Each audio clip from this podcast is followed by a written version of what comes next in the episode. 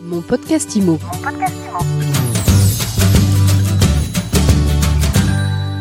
Bonjour et bienvenue dans ce nouvel épisode de mon podcast IMO. Mon invité aujourd'hui, il a été l'un des plus jeunes députés de France, spécialiste des questions du logement avec un mandat démarré à 26 ans en 2017. Michael Nogal, bonjour. Bonjour Ariane. Alors vous avez été euh, député et puis en mars dernier, vous ne vous êtes pas représenté.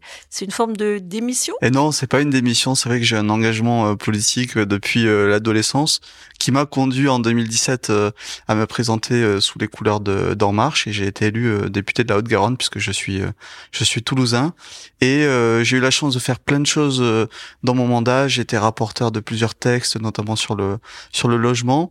Mais j'ai terminé donc à 32 ans et à 32 ans, on a aussi envie de voir d'autres horizons euh, que la politique. J'ai toujours considéré que la politique n'était pas un métier, donc j'ai préféré euh, ne pas me représenter pour un deuxième mandat. Donc ça, c'était en mars dernier. Vous n'avez pas complètement lâché le logement parce qu'aujourd'hui, vous copilotez un groupe de travail réconcilier la France avec l'acte de construire au sein du CNR Logement. Exactement. Le CNR Logement, c'est le Conseil national de la refondation. C'est euh, une initiative voulue par le président Emmanuel Macron qui a été thématisée. Donc, le ministre du Logement, Olivier Klein, m'a proposé avec d'autres personnalités du secteur de co-animer ce travail euh, qui donnera lieu au printemps à des euh, préconisations qui, je l'espère, seront euh, suivies. Donc, c'était un moyen pour moi de garder un pied dans le logement avant de, de poursuivre et, et d'accompagner les acteurs. Alors, c'est quoi votre vie aujourd'hui? Aujourd'hui, donc j'ai créé au mois de janvier ma société de conseil, conseil en stratégie, en RSE et en relations publiques pour les professionnels de l'immobilier, qui s'appelle Convergence au pluriel, parce que ça a été euh, ma méthode de travail en tant qu'élu, et puis c'est aujourd'hui euh, ma méthode de travail en tant que en tant que conseil justement pour euh, amener les acteurs à se dépasser, à être ambitieux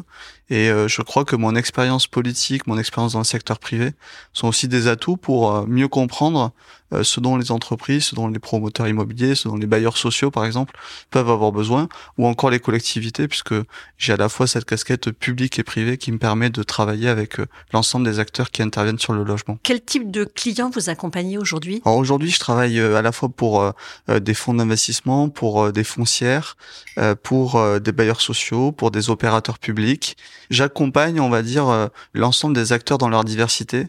Et c'est ça que j'aime. Moi, ce que je veux, c'est avoir de l'impact. J'ai essayé d'en avoir en tant qu'élu.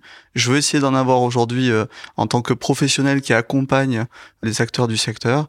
Et donc, euh, j'espère pouvoir emmener ce secteur aussi avec plus d'ambition encore notamment sur les sujets environnementaux, sociaux qui me tiennent très à cœur. Qu'est-ce que la politique vous a appris sur vous? Ah, dure question.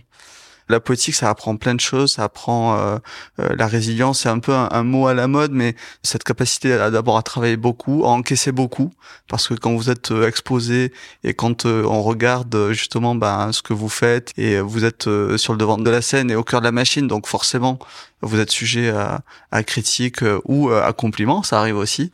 mais je dirais que c'est c'est ouais c'est plutôt une capacité de et en lien avec euh, le nom convergence que j'ai donné à ma société, c'est cette volonté de comprendre que les avis peuvent être euh, différents, mais qu'on peut quand même embarquer euh, les citoyens, les acteurs économiques, faire en sorte que tout le monde converge vers un objectif commun. Et quand on parle de logement, ben, on a tous des objectifs communs, c'est les moyens d'y arriver souvent qui diffèrent.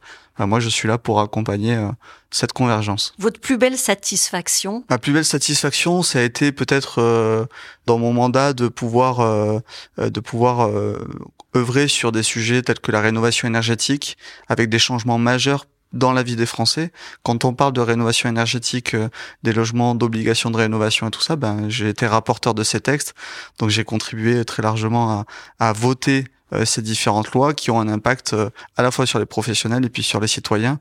Et, et ça a été voilà être vecteur de changement.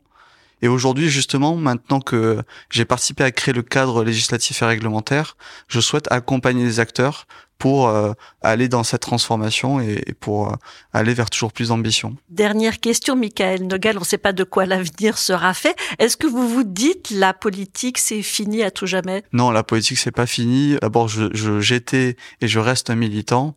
J'ai 32 ans, je sais pas de quoi l'avenir sera fait, mais je reste très attentif à ce qui se passe et euh, évidemment aussi très engagé. Merci beaucoup d'avoir été avec nous, Michael Nogal. J'en profite pour dire aussi que chaque mois désormais, vous prenez la parole sur des sujets de société qui vous tiennent à cœur autour du logement sur MySweetImo et j'en suis ravie. Merci Ariane. Et je vous dis à très vite pour un nouvel épisode de mon podcast Imo à écouter tous les jours sur toutes les plateformes et sur MySweetImo. Mon podcast Imo. Mon podcast Imo.